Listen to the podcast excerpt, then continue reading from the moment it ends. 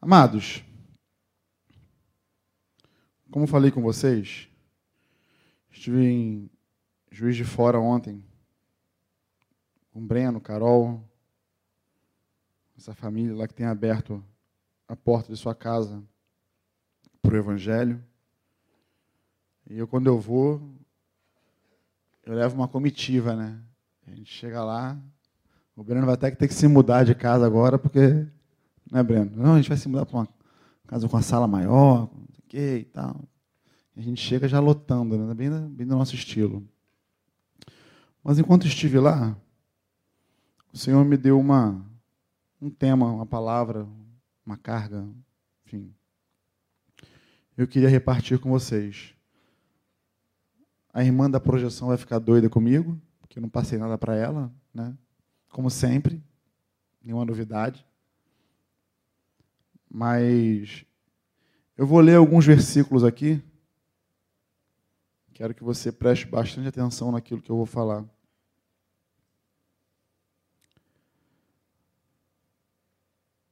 Hebreus 4:12. Aqui eu vou ler na King James, ok? Ah, eu só ajudo. Tô...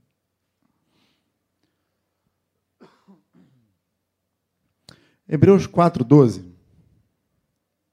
Quantos trouxeram Bíblia? É, só três. Não, eu não perguntei o celular, não, gente. Todo mundo mostrando o celular. Celular eu sei que tu trouxe.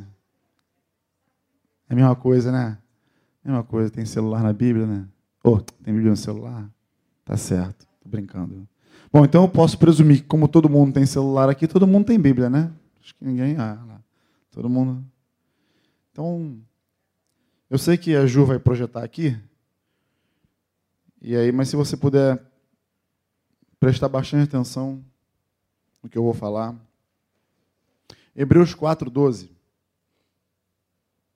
diz assim: Porquanto a palavra de Deus é viva e eficaz, mais cortante do que qualquer espada de dois gumes, capaz de penetrar até o ponto de dividir a alma e espírito, juntas e medulas, e é sensível para perceber, para perceber os pensamentos e intenções do coração.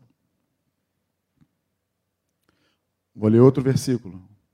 Esse está em 2 Timóteo. Ju, você vai ralar hoje, hein? Essa está em 2 Timóteo 3, versículo 16 e 17.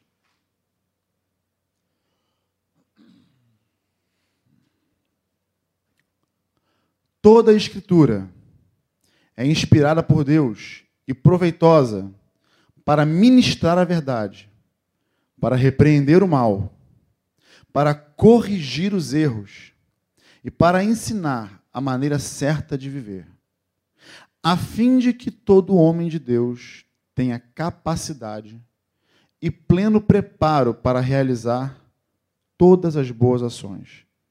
Essa eu vou até ler de novo, para você fixar aí para você inculcar. Sabe o que significa inculcar?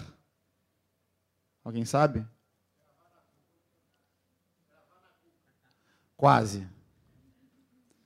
Vou espiritualizar um pouco mais o que você falou. É repetir várias vezes até gravar no espírito.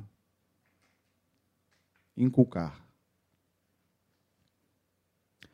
Toda a escritura é inspirada por Deus e proveitosa para ministrar a verdade para repreender o mal, para corrigir os erros e para ensinar a maneira certa de viver, a fim de que todo homem de Deus tenha plena capacidade e pleno preparo para realizar todas as boas ações.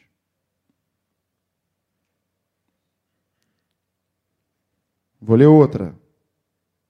Ok? Essa é conhecida, Salmo 119, 105. As pessoas até brincam comigo acerca desse versículo, não sei porquê. A tua palavra é lâmpada que ilumina os meus passos e luz que clareia o meu caminho. Deve ser porque eu sou branquinho, né? Salmo 119, 11. Em meu coração conservei a tua promessa, ou a tua palavra, para não pecar contra ti. Salmo 119, 89. Para sempre, Senhor, está firmada a tua palavra nos céus. Agora, vamos para o livro de Salmos. Oh, vamos para 33, versículo 4. Salmo 33, 4 diz: Porque a palavra do Senhor é verdadeira e fiel em tudo o que realiza. Provérbios 35. A palavra de Deus é comprovadamente pura. Ela é um escudo para quem nele confia totalmente. E a última desse, desse tempo aqui, Jeremias 15, 16. Quando a tua palavra foi encontrada, eu comi cada frase e as digeri em meu íntimo. Elas me nutrem dia após dia. São minha satisfação e júbilo maior, porquanto teu nome foi invocado sobre mim, isto é, pertenço a ti. Caramba, quantos versículos, né? Pô, o cara hoje está querendo só ler a Bíblia. Não, não seria uma ideia. Deixa eu trazer um dado para vocês aqui interessante antes de entrar no meu assunto. Embora o nosso país ele seja um né, falam que o Estado é laico, né, um país laico que não professa mais fé alguma. Vocês sabiam que 81% da nossa população é cristã? Vou traduzir isso em números mais de 180 milhões de pessoas, numa nação de 210 milhões, são cristãs. De alguma maneira professam a fé em Jesus Cristo. Né? Se você quiser um dado um pouquinho mais minucioso, dessas 80%, 31% é, eu não gosto de usar muito esse termo, né, mas como é um, são dados, né? 31% dizem que são evangélicas e 50% católicas. Bom, o que acontece é que, de alguma forma, no nosso país, cerca de 180 milhões de pessoas são cristãs. Ou seja, de alguma maneira conhecem Jesus. Claro, no meio desses dados aí você vai ver gente, ah, eu sou católico praticante, católico não praticante, e hoje em dia, por incrível que pareça, também existem os evangélicos praticantes, os evangélicos não praticantes. Mas eu quero chamar a tua atenção para esse dado, que vocês já pararam para pensar no crescimento exponencial do evangelho, do cristianismo, da palavra, num país né, com essa quantidade de habitantes, a quantidade de pessoas que professam é, a fé em Jesus Cristo?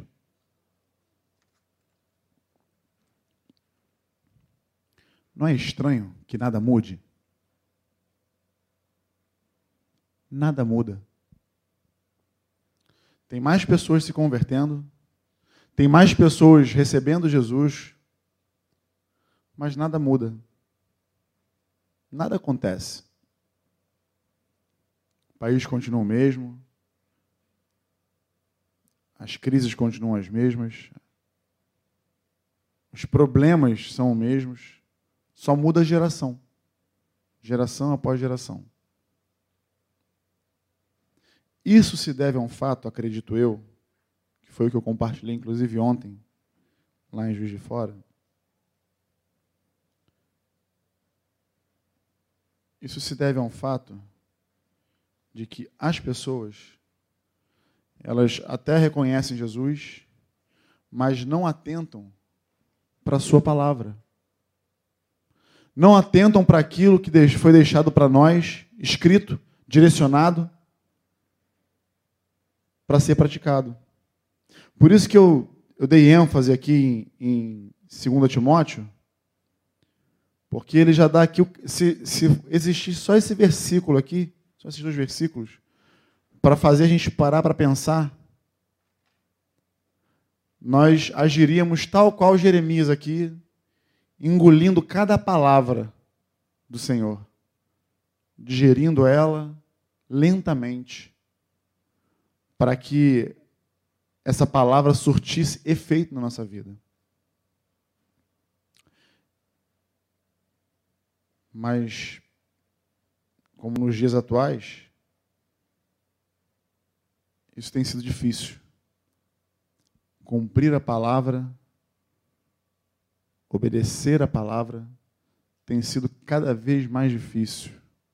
Claro, por motivos óbvios, porque a palavra, aquilo que Deus deixou orientado para nós, ela vai exatamente de encontro com a nossa vontade, com aquilo que nós almejamos, desejamos na nossa carne, nossos prazeres. A palavra ela vem justamente tirando tudo isso, nos apontando a direção certa para seguir.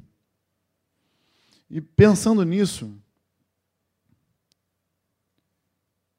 tem uma história que eu quero ler para vocês, que é curiosa. Eu vou ler para vocês Josué 1. Aí dessa vez, Ju, vai ser revista atualizada, tá?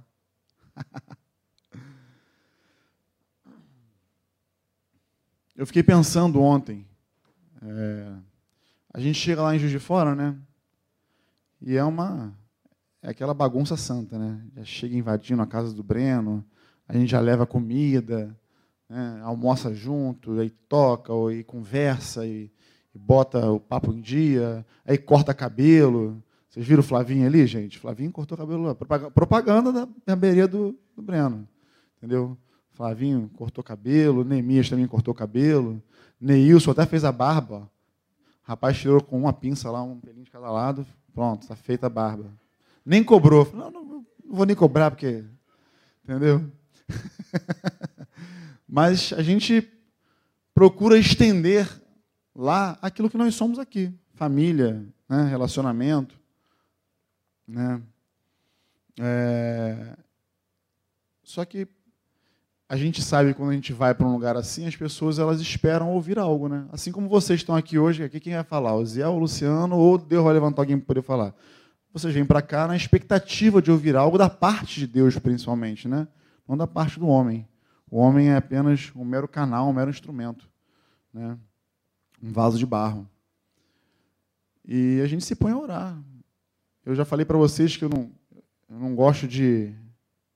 Na verdade, nem que eu não gosto, eu não sei, na verdade, fazer isso. Eu não sei elaborar uma pregação, montar. Até já fiz algumas vezes, mas nunca deu certo. Eu sempre que quando eu faço isso, chego aqui, o Espírito Santo não é nada disso que vai falar. Aí eu falei, então vamos poupar tempo, né? Vamos, deixar a coisa fluindo natural, naquilo que Deus tem. E ontem lá sentado, eu tenho um lugar cativo lá na casa do Breno, que é uma varanda que ele tem lá na casa. Eu sempre sento ali em cima do murinho da varanda e ela dá de cara assim para uma paisagem maravilhosa, assim, ó, umas montanhas assim, um verde bonito. E aí estou ali orando, né? Contemplando, eu não sou muito contemplativo não, mas estava lá adorando a Deus pela sua criação, né? E pensando, Senhor, tu tem um tempo para cá. O que, que, que quer falar? E me veio essa história de Josué na cabeça. Né? E eu, digerindo ali o que Deus queria falar comigo para aquele momento, eu entendi acerca da palavra. Né? E eu fiz questão de ler vários versículos para vocês antes é, sobre a palavra para massificar a importância dela na tua vida e na minha vida. Mas é é incrível como, embora, entre aspas, nós saibamos disso, porque eu falo entre aspas, né? Porque nós estamos aqui falando repetidamente sobre isso. né, da importância de você ler a Bíblia, da importância de você se relacionar com a palavra, de você conhecer mais a fundo a palavra para que você também conheça mais a Deus através da palavra. Então é evidente que vocês sabem disso. Eu não estou falando nenhuma novidade aqui para quem me ouve, para quem me vê. Não, é nada novo. Né? Mas por que me veio esse peso? Né? Por que eu li vários versículos antes? É porque me chamou a atenção uma história aqui de Josué que é também uma história que todo mundo conhece, é um versículo extremamente conhecido, uma história extremamente conhecida. Todo mundo conhece. Mas eu quero trazer um. jogar um pouquinho de tempero nesse negócio aqui. Eu vou ler a partir do 1, não vou ler o versículo direto, não, vou ler Josué 1, 1. Abre o teu celular aí. Você que trouxe Bíblia de papel também abre aí em Josué 1. Antes de ler, fazer uma prévia aqui. Todos conhecem Josué? Quem não sabe quem, assim, eu não sei quem foi Josué. Levanta a mão, não, fala, não sei. Eu preciso que você me explique quem foi Josué. Eu explico, não tem problema não. Então você sabe que Josué lutou em Jericó e as, mulheres, as muralhas caíram, né? Então tá bom. Então tá de bom. Então todo mundo conhece Josué. Então Josué é um homem que dispensa apresentação, não é isso? Todo mundo sabe que ele era um excelente militar, um guerreiro bravo, com muitas conquistas, braço direito de Moisés. estamos de acordo com relação a isso, né? Então tá bom. Josué 1:1 diz assim: Sucedeu depois da morte de Moisés, servo do Senhor, que este falou a Josué, filho de Num, servidor de Moisés, dizendo: Moisés, meu servo, é morto. Dispõe-te agora, passa esse Jordão, tu e todo este povo, à terra que eu dou aos filhos de Israel. Todo lugar que pisar a planta do vosso pé, vou-lo tenho dado, como eu prometi a Moisés. Desde o deserto do Líbano até ao grande rio, o rio Eufrates, e toda a terra dos heteus, até o mar grande para o poente do sol, será o vosso limite. Ninguém te poderá resistir todos os dias da tua vida. Como fui com Moisés, assim serei contigo. Não te deixarei, nem te desampararei. Ser forte e corajoso. Repete. Ser forte e corajoso. Tá bom, só para você acordar. Porque tu farás este povo herdar a terra que, sob juramento, prometi dar a seus pais. Tão somente ser forte e muito corajoso, para teres o cuidado de fazer segundo toda a lei que o meu servo Moisés te ordenou. Dela não te desvies, nem para a direita, nem para a esquerda, para que sejas bem-sucedido por onde quer que andares. Não cesse de falar do livro, deste livro da lei. Antes, medita nele dia e noite, para que tenhas cuidado de fazer segundo tudo quanto nele está escrito. Então, farás prosperar o teu caminho e serás bem-sucedido. Não te mandei eu? Ser forte e corajoso. Não temas, nem te espantes, porque o Senhor teu Deus é, é contigo por onde quer que andares. Você concorda comigo que Josué era forte e corajoso? Eu acho que, pelo que a gente leu aqui agora, Deus não concorda com a gente.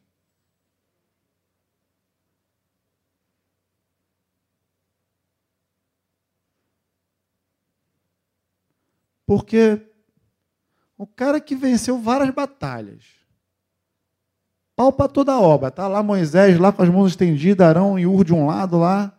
E está Josué lá embaixo no vale, ó. Sapecando geral o dia todo. O dia todo. Imagina uma guerra que durou o dia inteiro. E não é as guerras de hoje que você dá um tiro e fica deitado no chão. Era guerra de espada, irmão.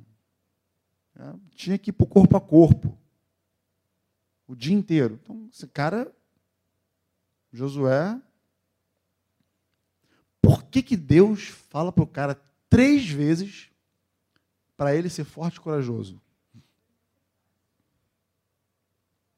Ser forte e corajoso.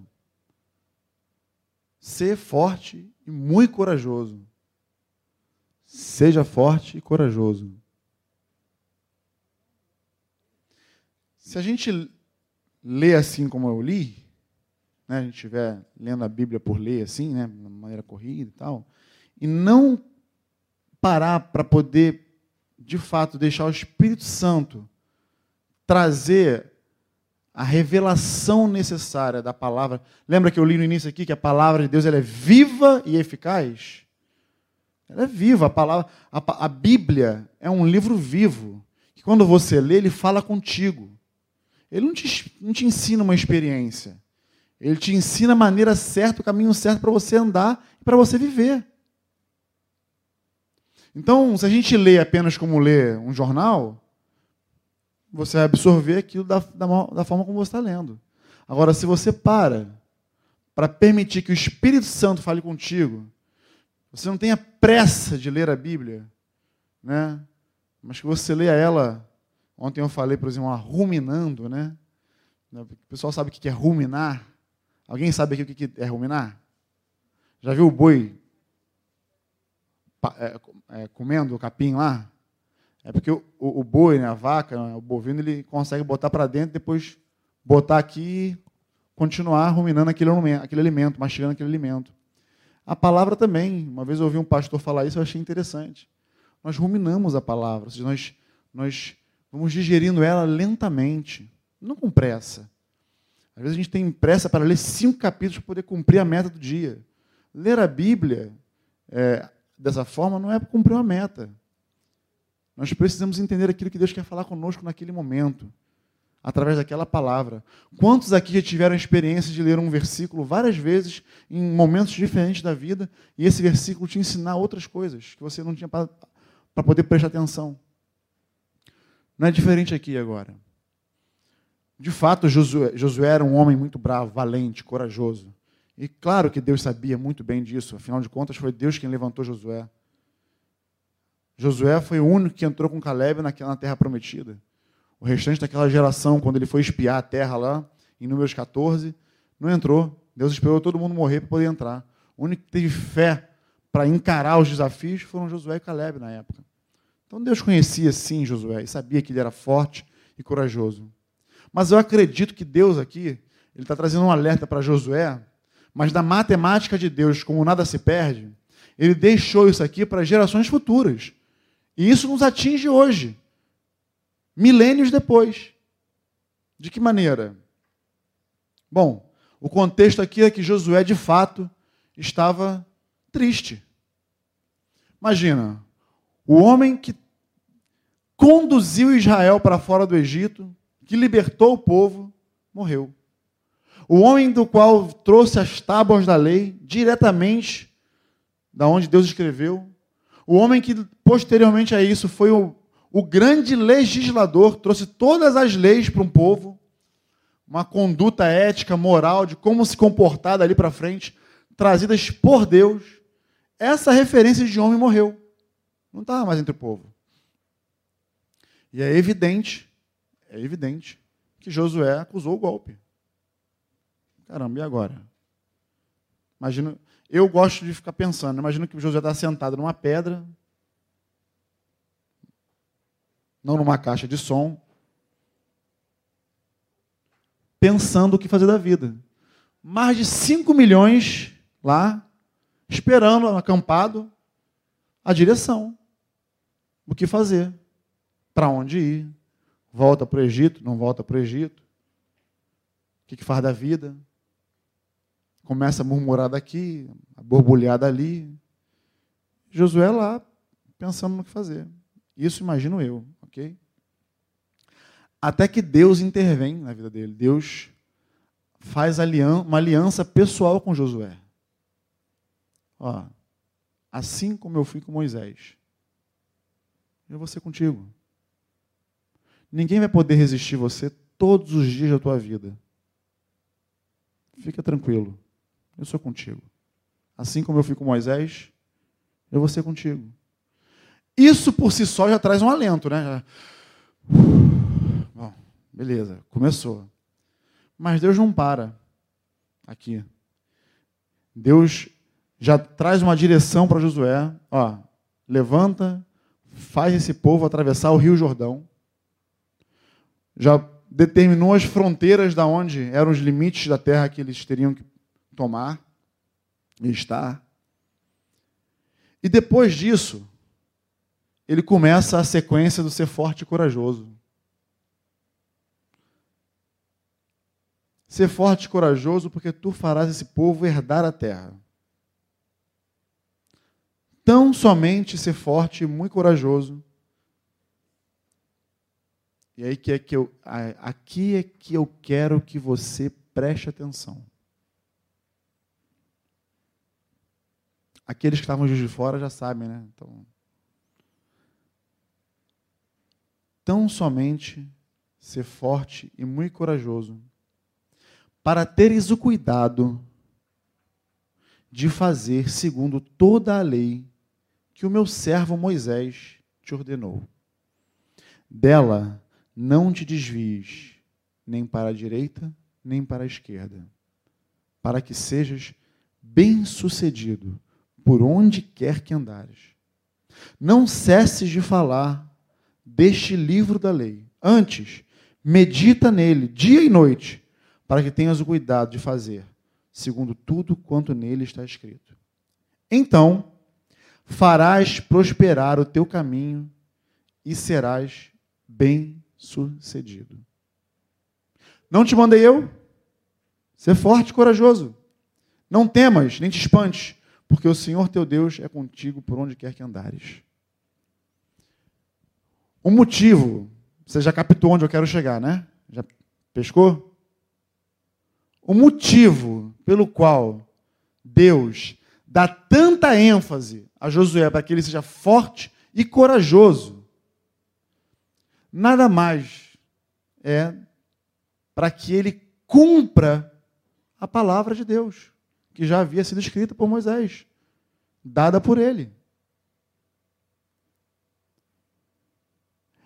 Deus está falando com um guerreiro valioso, bravo, militar condecorado, seja forte e corajoso.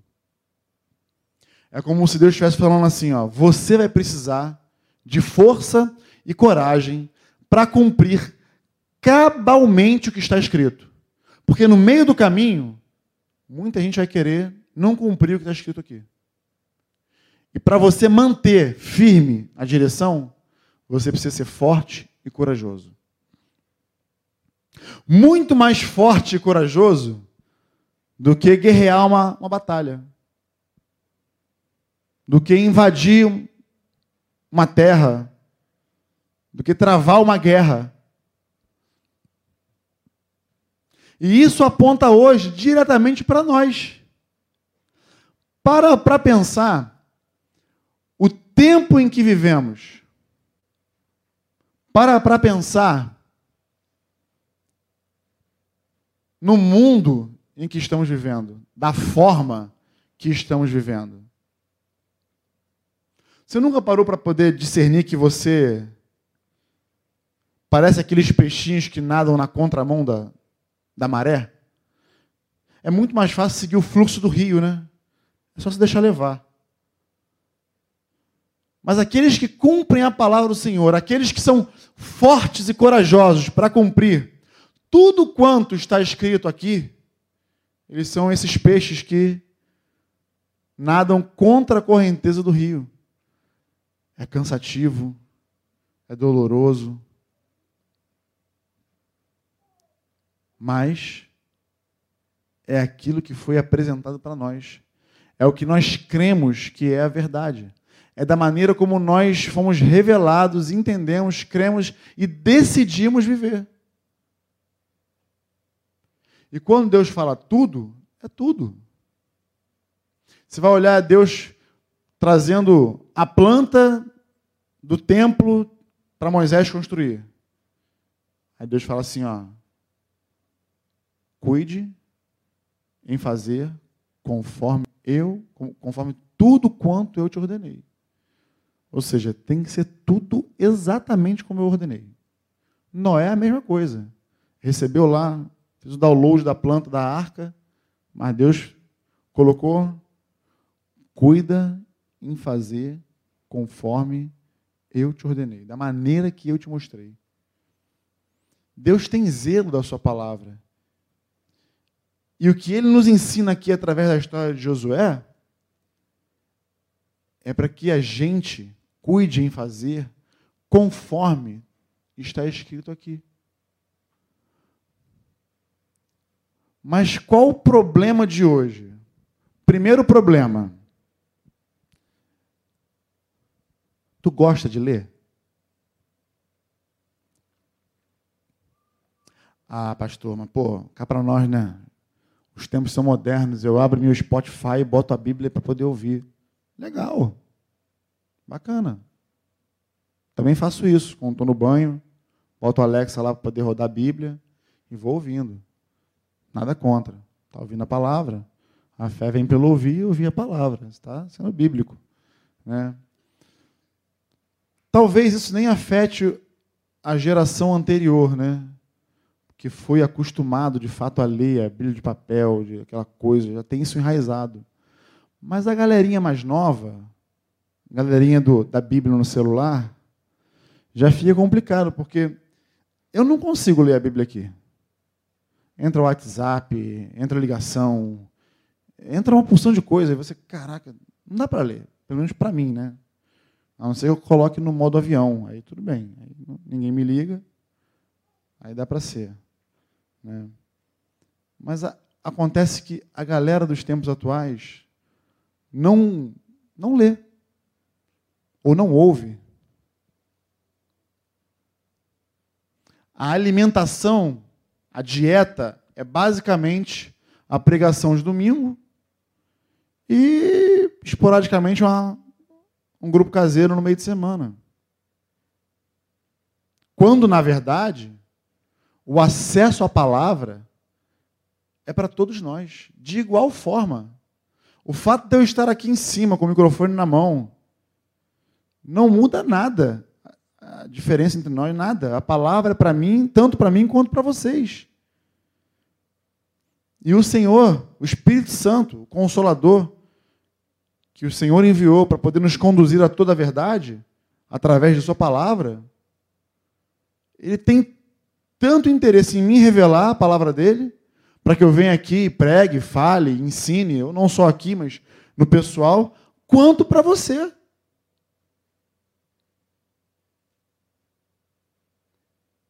Mas aí parece que o tempo vai passando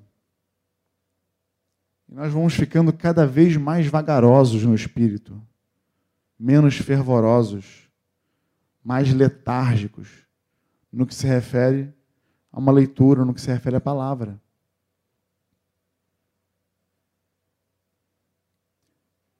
Quando, na verdade, nós lemos aqui no início, e eu dei ênfase, inclusive, que isso aqui,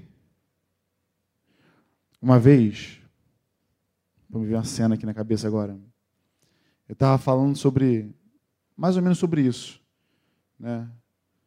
sobre a importância de você conhecer a palavra de Deus. Estava falando sobre isso. Lá em Vila Velha. Imagina. Vila Velha.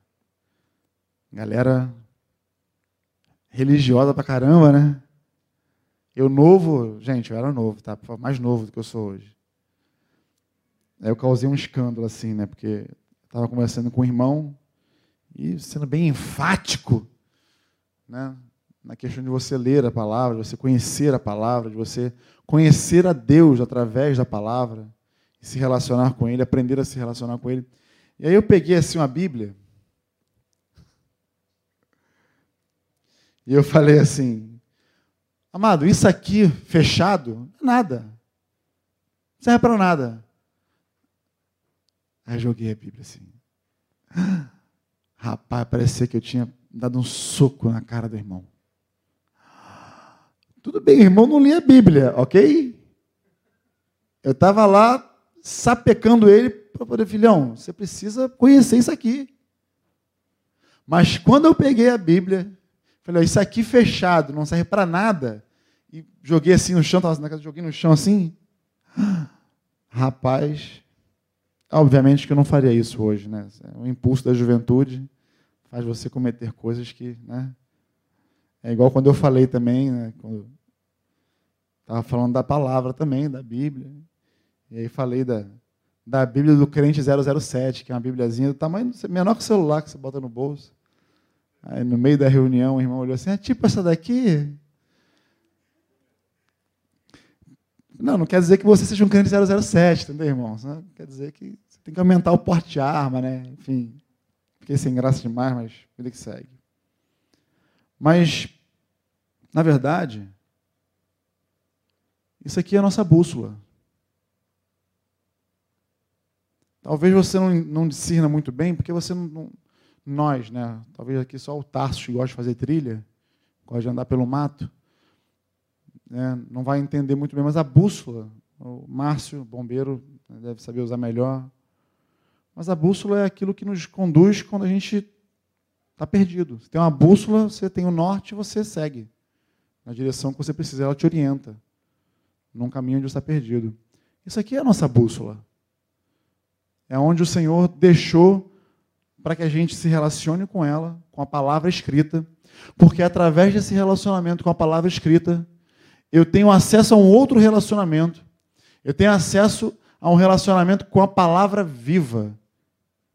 No princípio, era a palavra, ou era o verbo.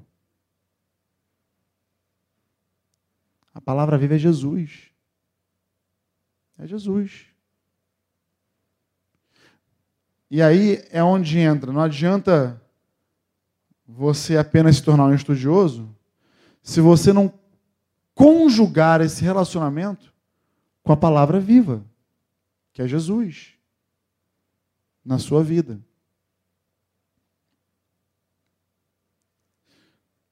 Eu não sei se você sabia desses dados. É alarmante, né? 80% da nossa população dizer que conhece Jesus e nada muda. Você vê na vida de pessoas que professam a mesma fé que você e a vida não anda, não muda. É por uma total falta de compreensão, de entendimento ou de interesse, até mesmo de interesse, de pegar a Bíblia e abrir, vou querer entender o que, que Deus tem para a minha vida. E a maneira que você tem de fazer isso é através da palavra. Eu lembro do testemunho do Cidinho, quando o pastor lá foi lá pregar para ele, ele fez a primeira oração dele a Deus, falando: Senhor, eu não sou burro, eu quero ler a tua palavra, eu quero entender ela. Não tinha ninguém do lado dele para poder explicar. Para falar assim: olha, que você começa por Mateus, que acaba sendo. Não é assim que a gente faz? Quando você já viu, ah, eu quero ler Levítico. Uma vez uma irmã, irmãzinha aí, né, no zap, não, Levítico. Oh, irmã, Levítico não. Levítico não. Começa em Mateus. Pode até pular a genealogia, não tem problema. Entendeu? Mas começa com algo mais simples. Não começa com a feijoada, não. Vai na saladinha. Né? Não, porque a lei da pureza dizer que. Não, calma. A gente instrui, né? Ó, vai lá para Mateus, começa Mateus, Marcos, Lucas, João vai para Atos. Aí depois, quando você estiver habituado, você vai lá para o Antigo Testamento, mas não vai em Levítico, não. Começa, de repente, no Gênesis e tal. Depois vai para Levítico, aí vai fazer um pouco de sentido. Né? Mas a geração atual está acostumada a isso, a, essa, a esse cuidado, a essa... Mas imagina lá o Cidinho, lá no testemunho dele. Não tinha ninguém lá do lado, um discipulador para chegar e vem cá. Olha, lê Mateus pula genealogia, vai lá, começa. Lê Mateus 5, 6 e 7, a de daqui do reino. Hoje a gente fala muito isso. Mas a verdade é que, se você não decidir abrir essa Bíblia, essa não, a tua Bíblia, né? e discernir a palavra que Deus tem para você, a direção que Ele tem para você, a verdade é que você vai ficar patinando no mesmo lugar. E pior, você vai atrelar isso a Jesus, vai atrelar isso ao teu pastor, como se eles fossem responsáveis por você não sair do lugar. Eu ontem assim fiz, olhei assim rapidamente a minha volta. Eu falei assim: toda vez que nós não olhamos para a palavra, ou deixamos de olhar para a palavra, ou deixamos de cumpri-la, sempre dá problema. Ao olhei assim, tinha Diego, Michele, Neemias, Monique, Neilson, Adriana, Breno, Carol, Neiva, Felipe Lira, Flávia, Vanessa, tinha uma comitiva.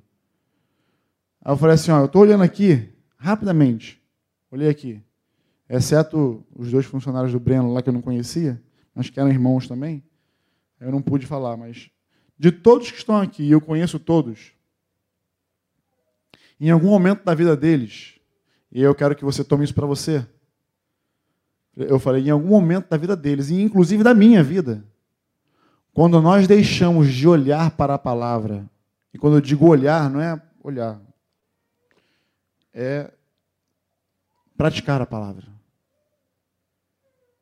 Quando deixamos de praticar a sua palavra, nesse momento é que as coisas começam a dar ruim.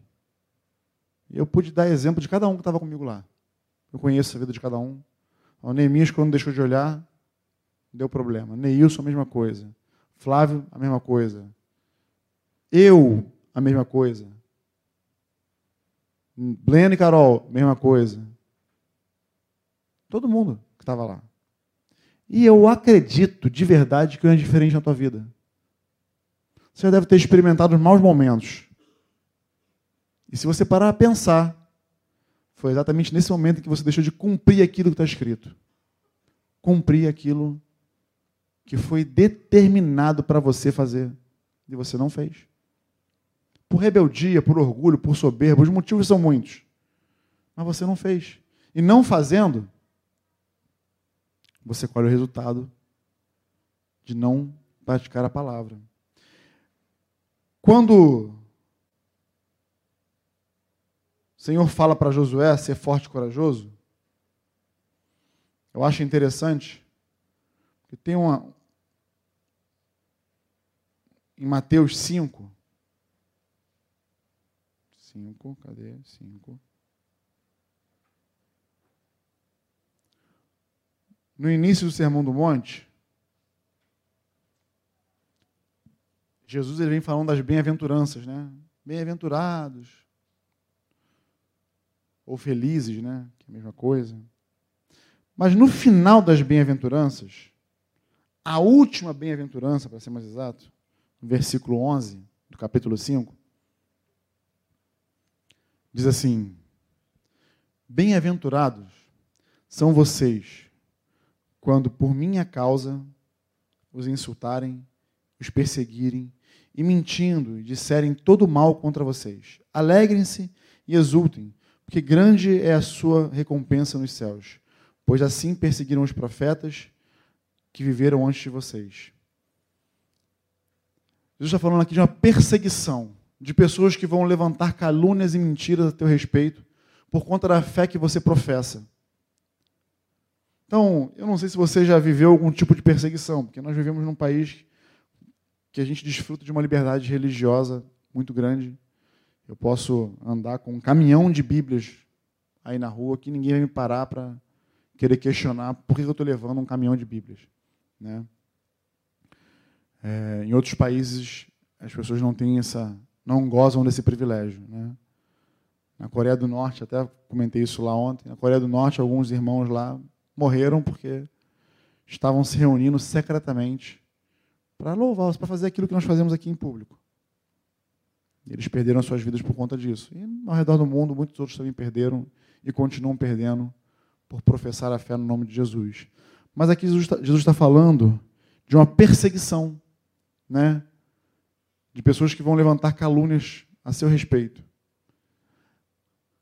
Aí, fazendo uma, uma junção, vê se nesse momento aqui não é um momento propício para que você seja forte e corajoso em manter a sua posição em Cristo. Porque enquanto está tudo bem, está tudo bem.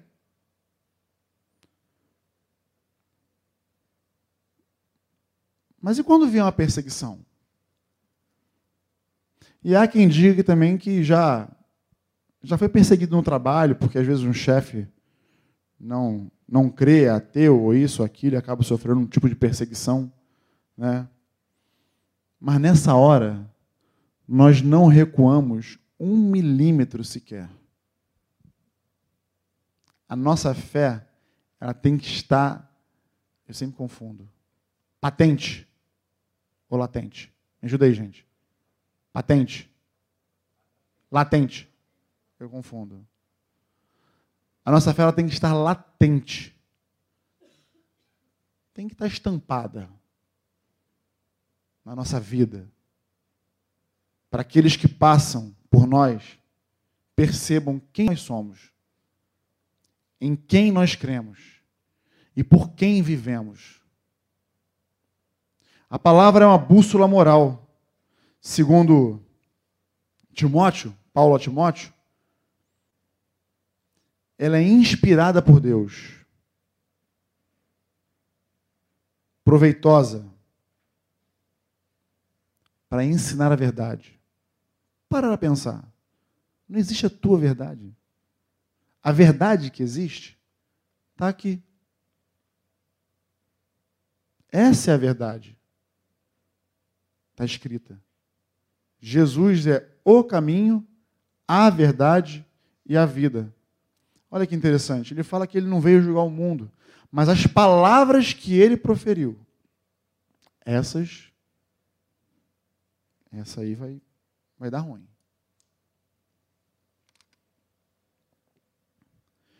Então a palavra é inspirada por Deus, na Escritura, para ensinar a verdade para repreender o mal. Fala repreender o mal, você já pensa logo em expulsar um demônio, né? Me mandaram um videozinho esses dias aí de um teatro, que a irmã lá interpretando entrou endemoniada, o irmão estava desavisado, já chegou e fez a mão e sai! Esse aí estava tava ligado, esse aí. a gente já pensa logo em repreender o mal, já pensa logo no demônio e expulsar o demônio, mas não é só o demônio que nós repreendemos como uma espécie de mal, como uma forma de mal. O mal também vem travestido na forma de injustiça. E como é que nós podemos nos levantar para poder combater uma injustiça se nós não discernirmos, discernirmos aquilo que é justo? Porque se você se levanta na sua justiça, já deu ruim. Ah, me lembrei quem foi que falou. Que eu vou falar aqui agora foi o Ziel. Tá, tá na tua conta. Que ontem eu falei. Você vai ver agora, eu vou falar agora. A Bíblia fala, né, que a nossa justiça é o quê? É o quê? E aí agora eu quero abrir um parênteses. Um pastor falou aqui não nesse púlpito, porque esse aqui é novo, mas no anterior. Vocês sabem o que significa isso? Trapo de imundície? As mulheres sabem o que significa isso? As, as mais, as mais é, sábias, né? As, mais, né? as mais experientes sabem muito bem o que, que significa isso. É exatamente isso aí que vocês estão pensando. Os homens que são mais lerdos aí depois perguntam para a esposa, aí que ela vai falar para você. Entendeu? Mas o trapo de imundícia ao qual Deus se refere é exatamente isso aí, essa imundícia aí. Aí você pega a tua justiça, tua justiça, e enquadra ela nessa figura. Caraca, não sou nem um pouco justo. Nós não temos essa capacidade. Porque nós temos que manifestar a justiça de Deus, e não a nossa. Mas como é que eu posso manifestar a justiça de Deus se eu não conheço? Por isso Paulo está falando aqui a Timóteo. Ele segue falando aqui, ó, para corrigir os erros e para ensinar a maneira certa de viver. Aí é que entra aquilo que eu falei aqui da, da, da, geração atual. Não só a geração atual, né? Acho que de um modo geral. Cada um vive segundo bem entende, cada um vive segundo da maneira que quer, e esquece que existe uma maneira certa de se viver, pautado na palavra, na vontade de Deus para nós. Quando nós professamos a fé em Jesus, dizendo que Ele é o nosso Senhor, o que, que isso faz de nós? Servos. Um servo não tem vontade. Pode até ter vontade, mas não vive por ela. Vive pela vontade do seu Senhor. Mas quando você olha para a Bíblia e você ouve, lê, entende, aprende que a vontade de Deus ela é boa, perfeita e agradável, você fica tranquilo. Tranquilo. Porque Ele é um Senhor que não quer o teu mal. Ele quer aquilo que é bom para você. Ainda que você não saiba o que seja bom para você.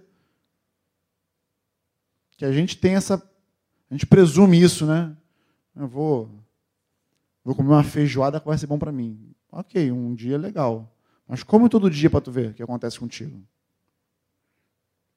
Começar que ninguém vai conseguir ficar do teu lado, né? Já começa por aí. Mas os efeitos posteriores são complicados. É.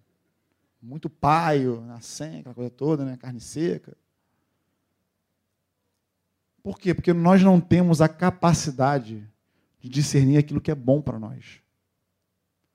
A capacidade que nós temos de discernir o que é bom para nós está atrelada à vontade da nossa carne.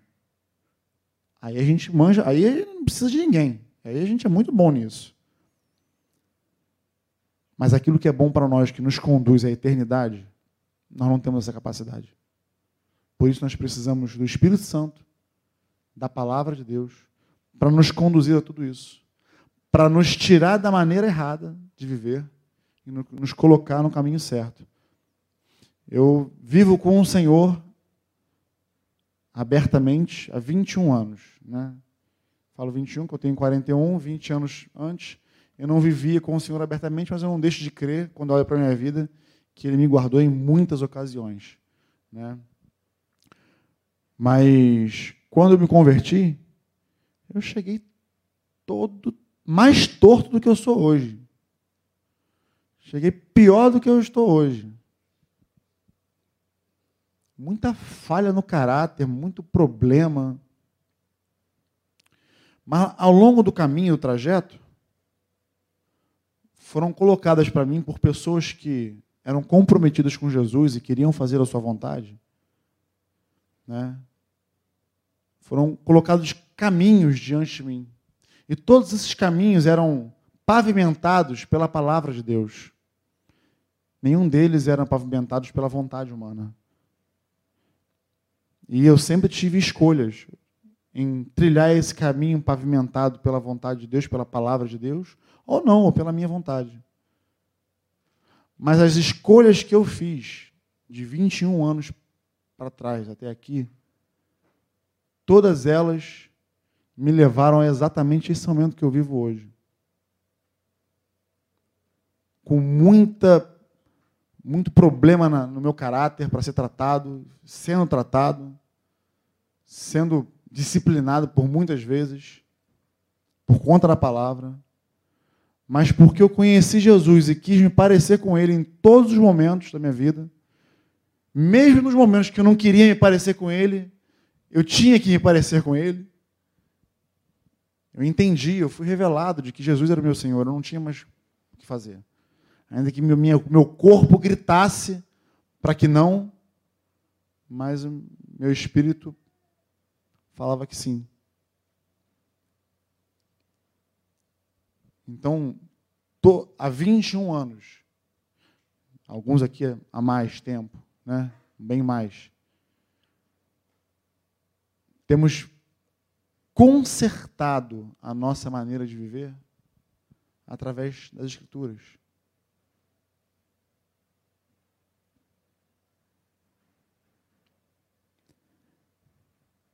A fim de que todo homem de Deus tenha capacidade e pleno preparo para realizar todas as boas ações ou a boa obra. Olha que interessante. Você não é capaz de realizar nenhuma boa obra se não for através da palavra que te direciona. Na verdade, nada de bom pode vir de mim e de você.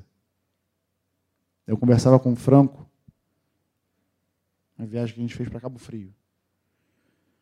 E aí, estava meio assim, tava meio cansado, né? Sabe quando você vai tratando de alguns assuntos que são as mesmas coisas? Eu falei, meu Deus do céu, eu devo estar tá muito. Eu, eu não fui chamado para esse negócio, não. Eu devo falar grego e o irmãozinho entende alemão, e aí deve dar um. E estava assim, bem, bem esgotado com alguns assuntos na época. Aí eu falei, pô, Franco, caramba, tô cansado e tal. Aí, abrindo para ele, falando. Aí ele é. Fazer o bem cansa mesmo. Aí na hora eu entendi. É bom de conversar com um cara que é sábio que ele, ele não fica desenhando para você, não. Ele bota só a lanterninha lá em cima para tu, ó, se liga aí. Aí. E não nos cansemos de fazer o bem. Porque a seu tempo ceifaremos. Se não desfalecermos. Caraca, está na palavra. É cansativo. Ah, agora também eu pensei, pensei o contrário. Que aí é onde eu me respaldo para poder falar para vocês isso. Já reparou que para fazer o mal tu não cansa? Pensar o mal de alguém não exige esforço nenhum. É como dirigir um carro na ladeira, na descida. Só solta o freio de mão e deixa ele na banguela. É tranquilo. Agora, fazer o bem. Fazer o bem é dirigir um carrinho 1.0 numa ladeira. é difícil. O carro berra. É mais ou menos isso.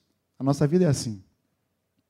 Mas em tudo isso, nós temos que estar pautados na palavra. Para fazer o bem, para realizar as boas obras que Deus tem preparado para nós. Nós só conseguiremos através da Sua palavra. Nós só lograremos êxito, como Deus falou a Josué.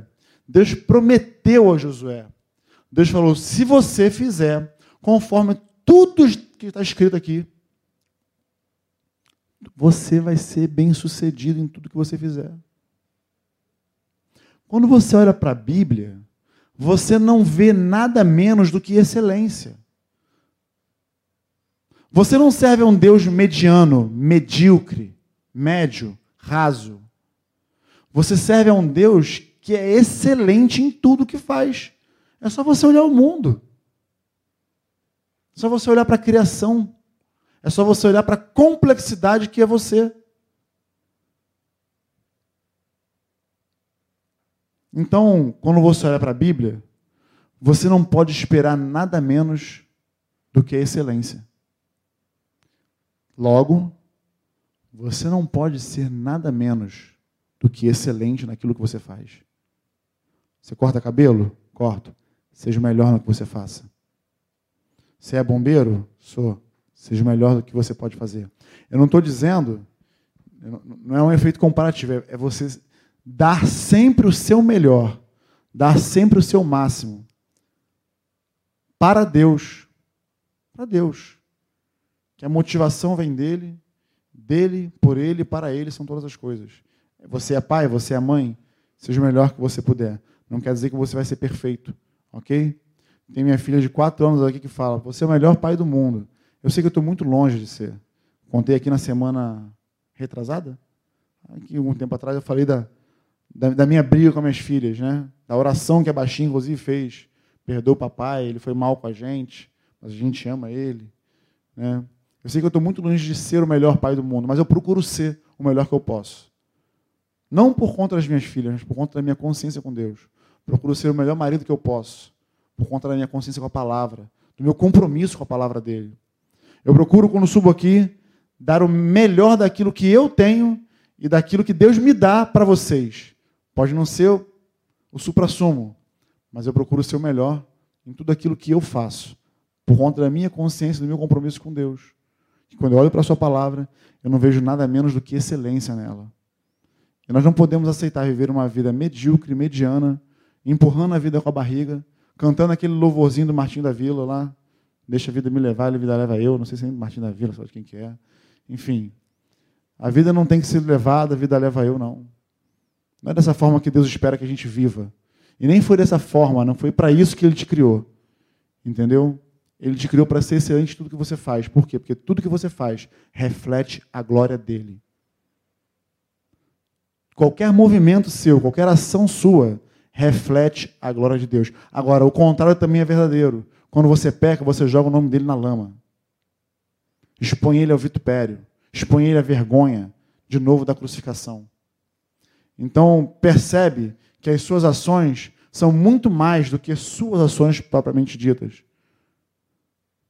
Você não vive mais por sua causa, você não vive mais por conta das suas ações. Tudo que você faz reflete em Deus por conta da fé que você professa, por conta da palavra que você diz que crê. Então seja forte e corajoso para fazer conforme tudo que está escrito aqui. No nome de Jesus. Amém? Podemos orar? Você pode ficar de pé? Pode acordar aquele que está dormindo? A minha expectativa é que você abrace essa carga que foi dada hoje aqui, para que você desperte o teu compromisso com a palavra de Deus. Para que você tenha fome e sede, como Jeremias falou aqui, eu comi cada palavra tua, eu degustei cada uma delas, elas me nutriram, elas me sustentaram. A maneira como Jesus venceu a tentação do diabo no deserto não foi com seu poder e glória, ele nem poderia fazer isso. Mas foi através da palavra. Então, que o nosso empenho, o nosso compromisso esteja de pé com o Senhor e com a Sua palavra. E no momento em que você for envergonhado, no momento em que você for humilhado, no momento em que você for é, é, deixado de lado, excluído por conta da sua fé, por conta da palavra dele, ele vai falar assim para você: você é feliz. Você é bem-aventurado por conta disso. Porque você não se encaixa nos padrões que o mundo determina. Mas você tem procurado se encaixar nos meus padrões, naquilo que eu determino. Então você é bem-aventurado por causa disso. Pouco importa o que o mundo pensa de você. Pouco importa o que as pessoas acham ou deixam de achar. Na verdade, elas acham você querendo ou não. Você pode se esforçar muito para poder agradar alguém. E ainda assim você não vai conseguir êxito nenhum. Porque de alguma maneira ela vai reclamar de alguma coisa. Eu já fui a casamentos que reclamavam que tinham pouca comida. No meu casamento eu ouvi gente reclamando que tinha muita comida e comeram demais. Então, querendo ou não, as pessoas vão reclamar. É por isso que Deus nos chama atenção para Ele. Você tem que me agradar, você tem que estar junto de mim. Então agrada o Senhor, se agrada dele, se compraz nele, na sua palavra, se alimenta dela. Em nome de Jesus. Você fazendo assim, você vai começar a, a ter um. a fazer uma musculação espiritual. O seu espírito vai se desenvolver. A sua fé vai aumentar. Você vai ser capaz de confrontar as injustiças se levantam por aí apenas com a sabedoria que Deus te deu através da palavra dele vai ser capacitado por Ele para realizar toda boa obra. E sendo assim, o nome dele engrandecido. No nome de Jesus. É, eu falo, há 21 anos eu estou no Senhor. Às vezes nós, aqueles mais novos, as pessoas que vão chegando mais novas, né? Elas vão fazendo assim uma ideia daqueles que vêm aqui à frente. De repente, olha para um Ziel, para um Cidinho, para um Franco, para as pessoas que estão aqui à frente, no microfone, com o microfone na mão, e pintam uma, um, um quadro, uma visão. É algum superpoder, é alguma coisa. Ó, nós não somos nada. A verdade é essa. Mas sabe o que, que, no, o que, que nos. Sabe o diferencial? O diferencial é que toda vez que eu estou com uns irmãos, uns discípulos estão comigo, ou os que não estão, é saber que durante 21 anos da minha vida, eu não abandonei Jesus. Tive altos e baixos, mas não abri mão dele. Não existe maior testemunho que esse. Uma vez eu estava confrontado, porque eu vi, o Cidinho levou um irmão para dar um testemunho. Acho que foi até aqui do outro lado. O irmão era ex-tudo. Meu Deus do céu. Eu falei, Jesus, eu não sou ninguém. Eu não posso abrir a boca para dar um testemunho, porque eu não sou nada disso. Eu não sou ex-viciado, eu não sou ex-bandido. Ex-mulherengo conta? Acho que nem conta. Caramba. E aí fiquei assim meio. Fiquei impressionado com o testemunho do irmão, que realmente é um testemunho forte. E contrapartida meu, eu falei, ixi. Mas sabe o que o Espírito Santo falou comigo naquela hora? Eu estava aqui em cima, do lado de lá, é, na projeção lá com os irmãos, com o Felipe. O Espírito Santo falou comigo assim, ó. O melhor testemunho é de que desde que você me recebeu, você nunca me abandonou. Então, a simplicidade de seguir a vida com Jesus, independente das circunstâncias. Esse é o maior poder que nós podemos transmitir para os outros. É saber que na vida nós vamos ter altos e baixos, mas pautados na Sua palavra, nós temos a certeza de que nós vamos seguir adiante com Ele. As tempestades podem se levantar, o barquinho pode ficar agitado, o vento pode soprar. Mas se Cristo está no nosso barco, está tudo em paz. Paz em meio à guerra. Em nome de Jesus. Amém? Senhor, nós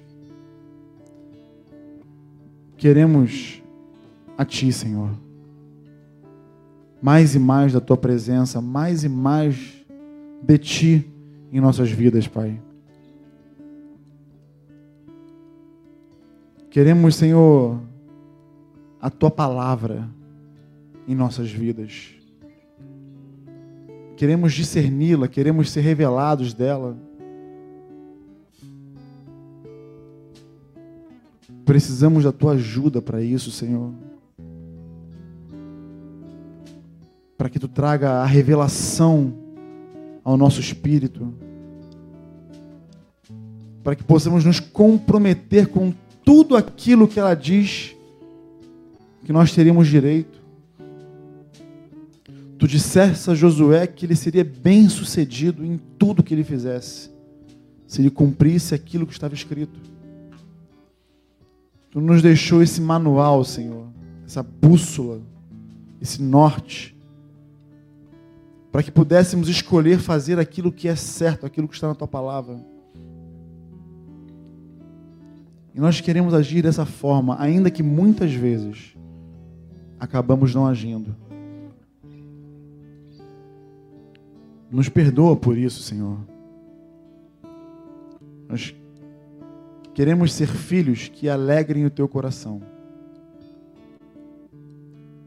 Mas confessamos, Senhor, que carecemos da tua ajuda.